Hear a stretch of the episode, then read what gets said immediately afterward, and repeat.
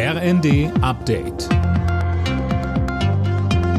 Stündlich neu. Auf den Punkt informiert.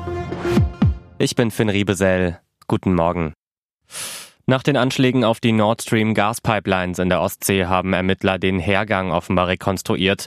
Medienberichten zufolge sollen sechs Beteiligte von Rostock aus mit einer Yacht aufgebrochen sein. Angemietet wurde die Yacht, wie es heißt, über eine polnische Firma, die Ukrainern gehört.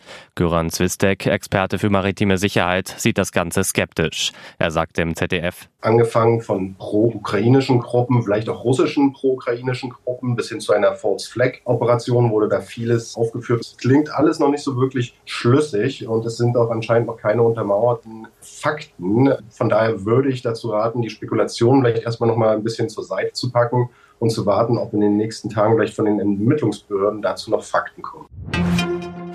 Tausende Eltern in ganz Deutschland haben sich für heute um eine alternative Betreuung für ihre Kinder kümmern müssen, denn in vielen kommunalen Kitas, Horten und weiteren sozialen Einrichtungen wird gestreikt. Mehr dazu von Daniel Stuckenberg. Die Warnstreiks konzentrieren sich heute generell auf den Sozial- und Erziehungsdienst. Aufgerufen dazu haben mehrere Gewerkschaften, darunter Verdi und die GEW.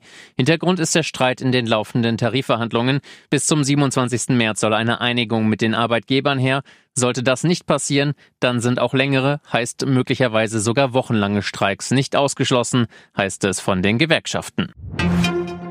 Mehr Gleichberechtigung in Job und Alltag. Das fordern zahlreiche Organisationen zum heutigen Weltfrauentag. Bundesweit sind Aktionen geplant. Vom Deutschen Frauenrat heißt es, die Bundesregierung muss mehr für die Rechte der Frauen tun. Borussia Dortmund ist raus aus der Champions League. Der BVB verlor das Achtelfinalrückspiel gegen den FC Chelsea mit 0 zu 2. Das Hinspiel hatten die Dortmunder noch mit 1 zu 0 gewonnen. Alle Nachrichten auf rnd.de